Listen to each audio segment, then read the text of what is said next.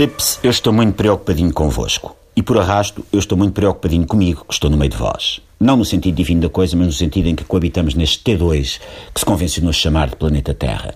E quando se partilha a casa com alguém, há sempre quem deixa a roupa interior espalhada, uns piugos sujos esquecidos dentro da panela de pressão, umas cerolas no frigorífico, uma sunga no micro-ondas. Enfim, esse tipo de mumbo. Isto para dizer o quê?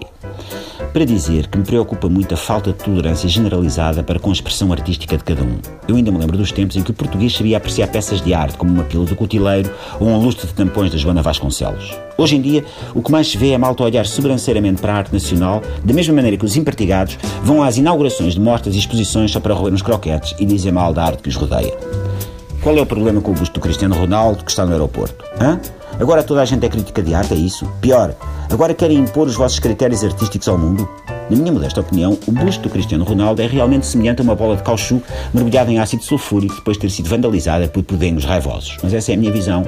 Eu não vou estar a impô-la a quem aprovou a obra. Porque houve quem olhasse para aquele orc do Senhor dos Anéis e tenha visto arte elevadíssima, ao nível de uma Nossa Senhora daquelas que brilham no escuro. Mas, ó Miguel, e tal, tu não tens Nossas Senhoras que no escuro expostas no aeroporto, pois não? Não, Pips. Mas também não há nenhum aeroporto com o nome da Nossa Senhora, pois não? Convençam-se de uma coisa. O Cristiano Ronaldo está para a arte nacional como a lata de sopa Campbell está para a obra do Andy Warhol. Produção em série. É perfeitamente expectável que mais e mais representações artísticas do Cristiano Ronaldo apareçam um pouco por todo o país. Primeiro foi a estátua, que tem uma estátua mais pequenina saliente, ali na zona genital, e agora foi o busto. O que fez o autor deste busto, o eminente Emanuel dos Santos, foi prosseguir a inescapável tradição de reproduzir os nossos ídolos. De Almada Negreiros, que em 64, por encomenda da Fundação Carlos de Gulbenkian, pintou o poeta Fernando Pessoa, até Emanuel dos Santos, percorreu-se um caminho de coerência e verdade. Trata-se, acima de tudo, de uma tradição pop. Basta ver os recuerdos típicos portugueses que se vendem nas lojas de souvenirs nacionais. Está na altura de ver nas prateleiras, ao lado de canecas com o Pessoa e caderninhos com o Camões, réplicas deste busto do Cristiano Ronaldo. Para colocarmos nas nossas mesas de cabeceira, para podermos usar como porta-chaves, para obrigar as crianças a comer as verduras. Olha que se não comes, o papá chama o busto do Cristiano.